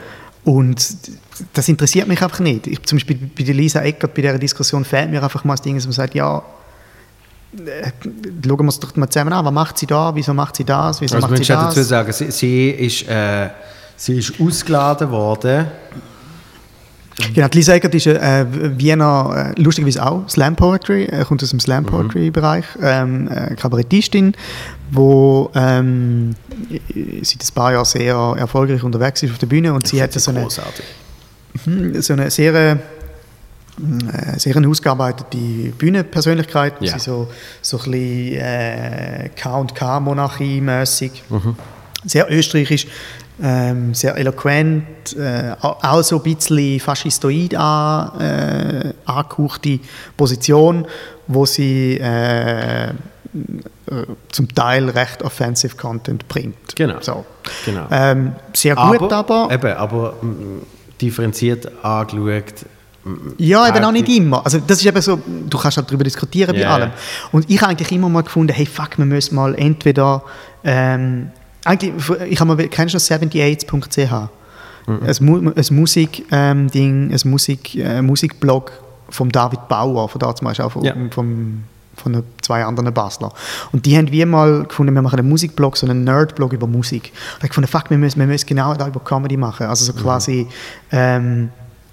ähm, neue Sachen vorstellen, neue Leute vorstellen, darüber, aber dann eben auch zum Teil Humordiskurs führen und wirklich einfach so finden, hey komm, der Humordiskurs ähm, scheitert ja immer daran, dass man nie Zeit und Energie und Lust hat, etwas genau anzuschauen. Komm, wir machen das einfach mal, wir schauen es mal genau an. Und dann wird es eben spannend, es braucht einfach mega viel Zeit und es Ja. ist zum Teil auch langweilig und es ist natürlich auch ähm, geschäftsschädigend, wenn man das als Comedian macht und anfängt, den Humor auseinandernehmen. Mhm. Weil, wenn, ich, wenn, wenn ich als Comedian, der sonst auf der Bühne äh, äh, funny Shit erzählt, plötzlich anfange dekonstruieren, warum etwas lustig ist und Mhm. warum nicht, äh, ist so ein bisschen, come on. Ja. So. Gut, spielt das, was wir mit dem Podcast machen. Ähm, ja, nein, ich finde jetzt, äh, ja, Also ja, wir tun nicht etwas äh, äh, Stück für Stück Hm. Dekonstruieren, aber, aber logischerweise äh, reden wir über Prozesse und, und irgendwie Feelings auf der Bühne Ja, etc. Wo eben, zum Beispiel Lisa Eckhardt macht das nicht. Mhm. Lisa Eckhardt hat, hat eine Bühnenfigur kreiert und auch in Interviews ist sie mittlerweile die. Also das kriegst du gar nicht mehr weg, Mhm. Ja. sobald die Öffentlichkeit um ist. Ähm, und, und eben, da ist eigentlich das Gegenteil. Da ist so, quasi der Privatmensch, der ein bisschen schwätzt Mhm. und, und dann auf der Bühne ist der Bühnenmensch. So. Ähm, aber zum schnell den, den Fall zu beenden. Sie, sie ist ausgeladen worden von einer Buchmesse, gesehen, gell? Genau, sie hat eben gerade ähm, äh, ihren Debütroman rausgebracht Ja. ähm, und hätte mit dem sollen lesen ähm, an einem Literaturfestival auf St. Pauli in Hamburg. Und dann äh, haben... Äh, Dann hat das Literaturfestival wie quasi prophylaktisch gefunden, wir laden sie wieder aus, weil sehr wahrscheinlich gibt es, weil es auf St. Pauli ist und Lisa Eckert äh, gerade so ein bisschen angefangen hat, in einem Shitstorm zu sein, wegen ein paar Auftritte aus dem WDR, die aber auch schon zwei Jahre alt sind, ähm, haben sie wie prophylaktisch gefunden, wir laden sie wieder aus. Genau, weil es, es sind auch schon Schreiben eingetroffen von... Nein, eben, das ist das Lustige. Es sind, es sind keine Drohungen eingetroffen. Das Ich ist, gemeint- das ist ein absurdes Ding. Gewesen. Ähm, gemeint, das es- hat Buchmesse gesagt, es Nein, es hat, nein es hat Ah. kein, sie haben es gemacht, weil sie gemeint haben, dass es könnte Mhm. Drohungen oder, oder äh, Störungen geben. Also es ist wie so, dann ist das Narrativ plötzlich, und dann ist es eben schnell gegangen, es ist genau das passiert, was passiert, wenn man nicht vorsichtig ist äh, in der Medienberichterstattung, dass dann plötzlich das Ding losgekommen ist, hey, es hat Drohbrief gegeben, es hat irgendwie Krawall sollen geben, es kann doch nicht sein, Das dass jemand ausgeladen gemeint, wird wegen Krawall und so. Dabei hat es ja gar nicht gegeben. Es ist wie, kennst du den Witz vom Nachbar, wo, am anderen Nachbar, wo irgendwie die ist und er will äh, Herdöpfel machen und er merkt, er hat keine Herdöpfel mehr. Und er wohnt im untersten Stock und er weiss, im obersten Stock ist jemand die und dann geht er in, den Lift rein, fährt rauffahren und er an überlegen, ah, soll ich jetzt, was, sagen, wie sollen wir jetzt fragen? Sollen wir fragen, okay, darf ich Herdöpfel haben? Vielleicht hat er gar keine Herdöpfel, vielleicht braucht er seine Herdöpfel selber. Also fängt selber in seinem Kopf mega an Ding. Und in dem Moment, wo er oben ankommt, nach etwa drei Minuten überlegen in seinem Kopf, macht der andere Türen auf und er schreit nur, behalt doch deine Herdöpfel selber, du Wichser! Und geht wieder runter. Und das ist genau das, was passiert ist. Sie haben in ihrem Kopf gemeint, irgendetwas könnte passieren, was vielleicht sogar passiert wäre, weiß man nicht. Ähm, aber aufgrund von dem haben sie sie dann ausgeladen. Und dann ist das ganze Ding Und gekommen. dann hat unter anderem der Dieter nur sich eingeschaltet und, Ja. und auch noch äh, Genau. darüber geschrieben, Ja, dass genau. das nicht geht. Und Ja, ja. so. Ja. Ja, also ich finde es ein sehr spannendes Thema, weil es Mhm. einfach irgendwie ähm, u viele Sachen auf einmal zeigt. Also so, Ja. Ähm, ja, es ist halt äh, ein Medienthema, es ist auch ein Inhaltsthema, es ist ein sehr ein politisches Thema. Ich finde es verdammt interessant. Und ich habe nie irgendwo eine festgefahrene Meinung. Mhm. Bin auch nie sicher, wann ich wo soll, wie denken, weil jedes Argument, das dazukommt, ist halt wie so, ja, stimmt schon, aber gleichzeitig. Darum finde ich es so spannend. Ja. Mhm, Ja. Und einfach gleichzeitig so schade, dass man dann wie so meint, man muss äh, dort rein wie, es ist wie in einem Fußballmatch, wo du irgendwie, du musst für die erste die eine sein oder du musst für die andere sein. Ja, aber äh, also haben wir schon ein paar Mal da gesagt. Ich glaube, das ist ein bisschen ein grundsätzliches Problem momentan, dass man auf den Team wählt und auf Zeit entweder oder bei, bei jeder Diskussion. Und dass, und dass auch nur noch die Extreme überhaupt eben irgendwie publiziert werden in Medien, damit es Klicks gibt und, und Ja. es gibt interessiert ja niemand, wenn jetzt wird auf, auf Seite 1 der Artikel steht, ähm, wir diskutieren jetzt mal darüber, sondern es ist einfach entweder so oder so. Und ich glaube, das ist eben, leider ist es ein bisschen ein grundsätzliches Problem. Es wird einfach immer wie, meiner Meinung nach, aber das sind auch so Wellenbewegungen, aber momentan wird es in Comedy oder Satire, Humor, was auch immer, ähm, wird es auch wieder politischer als auch schon. Weil jetzt auf einmal für ein anderes Argument, wo man sich Team 1 oder 2 ausgewählt hat, jetzt auf einmal sich bei der Satire oder bei der Comedy bedient. Und das Äh, finde ich noch schwierig. wie zum, meinst du Beispiel, jetzt? zum, Beispiel, zum Beispiel beim Chappelle. Chappelle ist dann auf einmal äh, ist er für irgendwelche äh, rechtsextreme Ja, ja. Amis ist er ein Spruchrohr geworden. Genau, das ist wie bei der Lisa Eckert ja auch. Und bei ihr genau das Gleiche. Und, Genau, und ja. das, das finde ich, glaube noch mehr als früher. Früher hätte man wirklich können abstrahieren Ja. das ist einfach ein Blödsinn, der auf einer Bühne erzählt wird, übertrieben gesagt, was, Mhm. Ja. was ein gemeinsamer Konsens war. Und jetzt äh, wird das eben schon genutzt und, und ich denke dann immer so, das ist eigentlich, ah, wa- was gibt mehr, was gibt mehr Benzin, wenn du es nicht machst oder eben wenn du es genau aus dem Grund trotzdem Mhm. Ja, machst? ich finde, das ist ein mega wichtiger Punkt und das ist auch ein Punkt, wo ich ähm, auch als selber, als Künstler immer wieder muss, äh, daran denken oder wo ich auch wichtig finde, dass man sich da immer wieder ähm, überlegt, will man wirklich sich festlegen also es, ist ja wie, es gibt wie Künstlerinnen und Künstler, wo du wie klar kannst sagen, ah, okay, ähm, die sind vielleicht mal aus irgendwelchen Gründen vom einen oder vom anderen Team wie adoptiert worden. Und, plö- und das ist eigentlich nicht so schlimm. Äh, schlimm wird es dann, wenn du selber anfängst daran glauben, dass du zu dem Team gehörst. Ja. Ähm, äh, das ist wie bei das gleiche Problem, wenn, wenn man investigative Satire mal gemacht hat. Also weißt du, so die letzten zehn Jahre haben wir alle gefunden, hey, Daily Show ist viel informativer als irgendwie irgendwelche Nachrichtensendungen. John Oliver ist viel besser Journalist als alle Journalisten. Und lustigerweise ist das Argument immer aus Journalistenkreis gekommen. Und das kann man ja immer sagen, das kann man sagen, aber wenn du selber als Comedian plötzlich daran glaubst, dass du der Investigativjournalist bist, Ja. dann hast du ein fucking Problem, weil das bist du nicht. Als Comedian oder als Satirikerin tust du immer lügen und manipulieren und weglassen. Darum weist der John Oliver auch fest Ja, natürlich, Ja. natürlich. Ja. Ähm, und äh, sobald du das also quasi adaptiert jetzt auf die zwei Teams, Mhm. ist es genau so. Bei der Lisa Eckert zum Beispiel habe ich jetzt das Gefühl, dass sie sich sehr ähm, sie sagt zwar, was sie macht, aber sie macht es eben schon ähm, Farina lässt von der rechten Seite. Mhm. Viel zu fest. Problem ist, wenn du dich dagegen wehrst, könntest überkommen, als ob du dich für die andere Seite wirst entscheiden. Und darum, ich finde für mich, wa- was ich das Geilste finde an, an Comedy oder an Humor, an Satire oder auch an Literatur, und ich versuche das in all meinen Sachen, die ich mache, im, im Schreiben oder auf der Bühne oder fürs Fernsehen oder beim Radio, ist das Wichtigste, ist Fre also das, Wichtigste ist wirklich Freiheit. Dass du einfach kannst machen, was du willst und dich nicht von irgendwelchen Zwängen oder was auch immer, ähm, sechs Misserfolg oder Erfolg, lässt irgendwie ähm, verbeugen. Ja. Ähm, also verbeugen, ich lasse mich ja auch verbeugen, aber irgendwie äh, die Freiheit, Leiten. irgendwelche Finten zu machen, wo niemand damit rechnet. Wo du einfach machst, weil du es einfach machst. Wie zum Beispiel, wo ich irgendwie gefunden habe, wo ich 10'000 Follower hatte auf Twitter, habe ich gefunden, ficke da, jetzt höre ich auf. Was völlig idiotisch ist, weil das ist ein Tool, das so viel wert ist, also rein moneymäßig, weil ich habe 10'000 Follower auf Twitter, wo irgendwie alles potenzielle Zuschauer, Zuschauer von meiner Show wären oder äh, irgendwelche Ver Vervielfältiger von irgendwelchen Sachen. Und dann einfach gut, ich mag nicht mehr. Und dann irgendwann bin ich immer wieder, da, habe ich vier Monate lang nicht twittert. Und dann sind immer mehr Leute gekommen und haben gefunden so, Alter, wieso, wieso bist du nicht mehr auf Twitter? Äh, ist das jetzt irgendwie so ein Ding von dir? Also, ah, du bist noch cool, dass du nicht mehr auf Twitter bist. Und dann habe ich gefunden, nein, fick dich, jetzt bin ich wieder auf Twitter. Also einfach so irgendwelchen Scheiß, der eigentlich auch gar keinen Sinn macht, einfach zu machen. Ähm, ja, das ist irgendwie für mich Freiheit oder einfach irgendwie auf der Bühne ähm, sich, da mache ich halt ab und zu ähm, mich selber sabotieren, wenn es irgendwie mega gut läuft. Ja. Finde ich einfach, weil ich traue dem nicht. Dann bist du irgendwie auf der Bühne und sie finden es hure geil und dann könntest du wie, du könntest mit einem Fingerschnippen alle dazu bringen, aufzustehen, aber in dem Moment einfach irgendwie finden, nee, nee.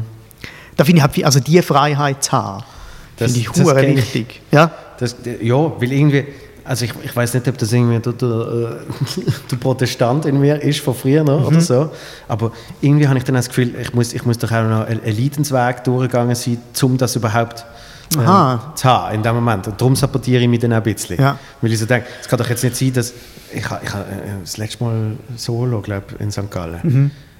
Ist die Stimmung so bombastisch gesehen von Anfang an, Mhm. dass ich denke, das kann ja gar nicht sein. Und dann habe ich nach 10 Minuten habe ich St. Gallen als Arschlöcher bezeichnet. Mhm. Und dann ist natürlich von gefühlten 120 Prozent auf 80 runter.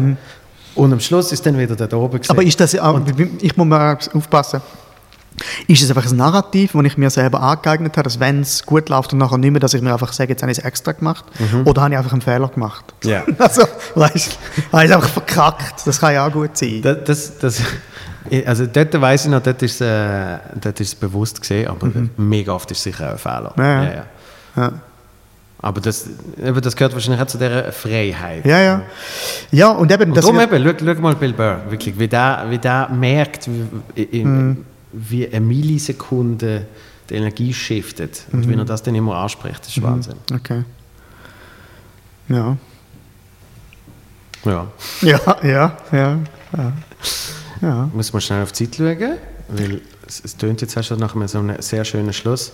Wir haben noch knapp, ja, vier, Viertelstunde haben wir noch. Gut, darf ich schnell aufs WC? Ja. So, zurück sehr von der gut. Pause. Ähm, eine kurze Sache gesehen. Ja. Und äh, ich, ich nutze jetzt so die Schlussviertelstunde, Ja, ist um, gut. um noch schnell abchecken, was jetzt, genau, was jetzt genau mit dir passiert in nächster Zeit. Also Mhm. du hast jetzt nicht an neuem Programm geschafft. Nein, wirklich nicht. Ich bin wirklich nicht dazugekommen. Ähm, und ich finde es wirklich, ehrlich gesagt, mega schwierig. Ähm, auch normalerweise wäre so das Ding, ich wüsste äh, das Premiere-Datum und ich wüsste, wo das stattfindet und dann hast du wie schon so eine Ahnung davon, wie das könnte passieren. Und jetzt ist wirklich, ich tue mich wirklich schwer damit, nicht zu wissen, in was für einem mit was für Rahmenbedingungen das wird passieren, ob wir noch Ja, die Hälfte reinlassen, ein Drittel, Viertel. Und ich glaube, rein unterbewusst stresst mich die ganze Situation viel mehr, als ich denke, auch im kreativen Bereich. Mhm. Also wirklich, es ist so, ich finde es gerade recht schwer, Sachen selber zu schaffen. Mhm. Keine Ahnung warum, weil vielleicht macht einem die, die Zeit jetzt einfach viel mehr fertig, als man meint. Mhm. Ähm, und ja, bei mir ist dann halt auch noch so, ich bin halt selbstständiger Unternehmer, wie du ja wahrscheinlich auch, und irgendwie so, denkst du irgendwann so, oh, fuck, this is the only thing I can do, what the hell am I gonna do? Fuck. Also so, oder? Ja. Ja, es- es- das habe ich jetzt schon von Bahnen gehört. Ja, und, und sonst gehe ich halt wieder äh, kellnern oder irgendwie Ja, so. ja, es ist, ich habe das KV gemacht. Oder irgendwie denkst so. so, hm, bin mir nicht sicher. Ja, ja, gang go Kellner in diesen Restaurants, wo alle pleite gehen. Eben. Das ist auch nicht so einfach. Ja, ähm, ja, aber jetzt gerade, jetzt, ich habe halt noch ein paar Schreibsachen Sachen angenommen. Ähm, ist auch noch geil zu merken, dass ich das auch kann, also dass ich, dass ich das relativ gut kann, also so für, für andere Leute. Äh, jetzt habe ich grad, bin ich an einem Projekt für ein Fernsehformat, wo ich für andere Leute schreibe. Ähm, Und bist du Devil noch? äh, ja, Ja. genau, bei Devil bin ich noch, genau. Ähm, das fängt an wieder irgendwann Ende September, bin ich wieder ein paar Mal dabei. Ja. Da freue ich mich auch sehr drauf. Ähm, ja. Und die Serie kommt raus. Ja, und sonst ein paar Sachen, wo, wo man einfach so dran ist und nie weiß, ob das etwas wird oder nicht wird, wo halt also nicht spruchreif sind. Aber du bist jetzt in so einem Vakuum gefangen, weil Derniere hast du ja gespielt vom letzten Ja. Programm. Das finde ich ja krass. Ja, ich finde es aber irgendwie auch noch geil. Also, weil ich bin wirklich, ich bin jetzt irgendwie seit 19 Jahren auf der Bühne, also seit 18 Jahren auf der Bühne und habe so viel produziert und bin die ganze Zeit, immer wenn ich etwas gemacht habe, ist es sofort verwertet worden. Also immer, entweder ist es sofort in eine Kolumne gegangen oder sofort ins Radio oder sofort auf die Bühne oder was auch immer. Hast du immer schon gewusst, kleine Einschub, sorry, Mhm. hast du immer schon gewusst, wenn du irgendeine Idee hast, das wird für das sein, das wird für das sein? Ja, leider. Das hat sich wie so eingependelt irgendwann, einfach aus der Not, aus der Not eine Tugend gemacht quasi. Ähm, dass ich bei jeder Idee, und irgendwann du ja nicht mehr genau, hast du zuerst die Idee gehabt oder hast du zuerst das Problem gehabt, wo du eine Idee dafür gefunden hast. Und äh, es ist auch ein, Luxusproblem, aber ich fände es irgendwie geil, mal können Sachen auszuprobieren, die nicht für einen definierten Rahmen schon sind. Weil einfach, hey, ich merke auch bei mir selber beim Schreiben, wie man so in seinen eigenen, ähm, ja wirklich in seinen eigenen Funktionsmuster ein bisschen gefangen ist. Funktionsmuster, die mega gut funktionieren, Ja. wo wirklich, ich, ich kann da innerhalb von einer halben Stunde für jedes Problem quasi entweder eine Nummer oder ein Konzept oder was auch immer schreiben, aber es ist, ich merke so, Schablone. der Weg dorthin geht wirklich nach einer Schablone, wo man sich selber gar nicht bewusst ist. Ähm, und darum finde ich es irgendwie gerade recht geil, dass ich nicht darf so viel auftreten Also wie es ist so, ich muss keine Ausrede suchen, zum äh, absagen, gerade. Ja. Und ja, darum finde ich es eigentlich noch gut. Auf eine Art, aber halt langfristig ist halt schon scheiße. Ja. ja, keine Ahnung. Ich bin gespannt. Ich bin sehr gespannt, wo das äh, Ja. Also ich meine, mit dir anfährt, in dem Fall. Ja. Ja, also ich, ich freue mich eigentlich. Ja. Äh, jetzt mal irgendwie, keine Ahnung, schauen wir mal. Machen wir Auch, mal auch dort die Fre- die Freiheit. Ja, wirklich, genau. Das Geile ist ja, dass wir aus so einer, aus so einer komplett unfreien Situation, wo du eingeschränkt wirst, plötzlich eine Freiheit entsteht. Und Mhm. ich weiß, da bist du in einer mehr, also es stimmt ja auch nicht, weil rein ökonomisch ist es einfach, ähm, ich habe Familie. Ja. Ich habe Familie und Kinder, die ich ernähren mit meinem Zeug. Ähm, das ist übrigens auch geil. Meine Tochter sagt, seit- nein, meine Tochter ist zwei und sie hat, ähm, hat gesagt, ich kann arbeiten. Und dann, und dann sagt sie so an der Mama so, Papa, geh, Seich machen. Also das ist jetzt Ja. ihren, ihren Ding, Papa macht Seich. So. Ist das die, die Das ist mein Jobbezeichnung? Beruf, ja. Papa Bei- macht Seich. Bei, bei meinem äh, Götti-Mädchen ist Witzli erzählen. Ja, ja. Ja. Es geht etwa ins Gleiche. Ja. Musst du Götti wieder am Witzli Mhm. erzählen? Ja, genau. Äh, du, hast, du hast schon ein bisschen angetönt, aber zum ganz Abschluss, was, Aha. was machst du, um dich äh, gut zu fühlen? Das ist im Fall eine mega schwierige Frage. Die habe ich mir auch u fest gefragt, äh, gestellt, die Frage während dem Lockdown. Ja. Ähm, es sind ganz, ganz seltsame Sachen. Jetzt kommt etwas. Ähm, Spaghetti mit Ketchup, oder? ja, nein, nein, nein, nein. Also essensmäßig, ich bin gar nicht so ein äh, Komfort in Essen, nein, nicht wirklich. Ähm, aber etwas, was ich kürzlich herausgefunden habe, ähm, allein posten, mit einer mega langen Einkaufsliste, keinen Stress haben und am liebsten in so Discounter aus Deutschland mit vier Buchstaben. Kann ich nicht sagen. Aber einfach, weil das ist wie, es ist Freiheit für mich, weil dort innen niemand etwas von mir erwartet, außer dass ich Konsument bin. Ähm, ich muss aber auch ganz viel Zeit haben und ich bin nicht irgendwie in einem Laden, wo man früher vermutet, dass ich dort innen bin. Und in diesen Läden kommt eben noch etwas dazu. Ich kann mich deswegen so entspannen, weil es klingt jetzt mega, mega strange, aber ein Grundbrummen in diesen Läden ist ein anderes Brummen als in den bekannten Schweizer Grossmärkten. Ein Brummen ist viel beruhigender. Und wirklich, ich gehe dort rein und ich werde so relaxed, wenn ich dort rein kann rumlaufen und einfach meinen riesigen Einkaufswagen mit irgendwelchem Scheiß füllen. Ähm, und ich einfach, uh, ich floate dort völlig umeinander. Das ist wirklich äh, Wellness für mich, ohne Scheiß. Darum darum meldest du dich ja nicht mehr, zum go einkaufen. Wie? Darum meldest du dich ja nicht mehr, zum go einkaufen, weil du das jetzt lieber allein machst. Oh, stimmt, wir könnten mal zusammen posten, aber ich muss dann allein rumlaufen. Das heisst, wir fahren dann zusammen ins, ins Parkhaus Ja. und dann ist es aber für die nächsten drei Stunden sieht man sich nicht. So. Das stimmt, ich bin, bin schon lange nicht mehr irgendwie auf Deutschland gehen posten. Und du gehst oft in die deutschen Discounter in der Schweiz. So. Ja. Also ich gehe auch sonst gerne posten, aber nur Ja. wenn ich Zeit habe. Ja. Aber ich muss dann auch wirklich eine Liste haben mit Sachen, die ich wirklich brauche. Ich kann nicht einfach nur zum, oh, ich gehe jetzt mal schauen, sondern es muss wie äh, eine Aufgabe haben, wo auch irgendwie, ich gehe jetzt für meine Familie Essen kaufen, so. Und gleichzeitig habe ich aber viel Zeit. Also ist, ich glaube, das ist ein mega guter, gutes Rezept eh für, für äh, sich erholen oder sich etwas Gutes tun. Dass wie, du hast wie einen gewissen Rahmen, wo du dich selber trainieren äh, restriktiv musst rein tun. Also nicht komplette Freiheit. Ja. Ähm, und in diesem Rahmen drin aber kannst du machen, was du willst. Ja. So. Das habe ich jetzt wieder gemerkt, als ich auf, auf Amsterdam bin, um zu schreiben. Äh, logischerweise gefunden, ich fliege nicht, sondern ich nehme den Zug.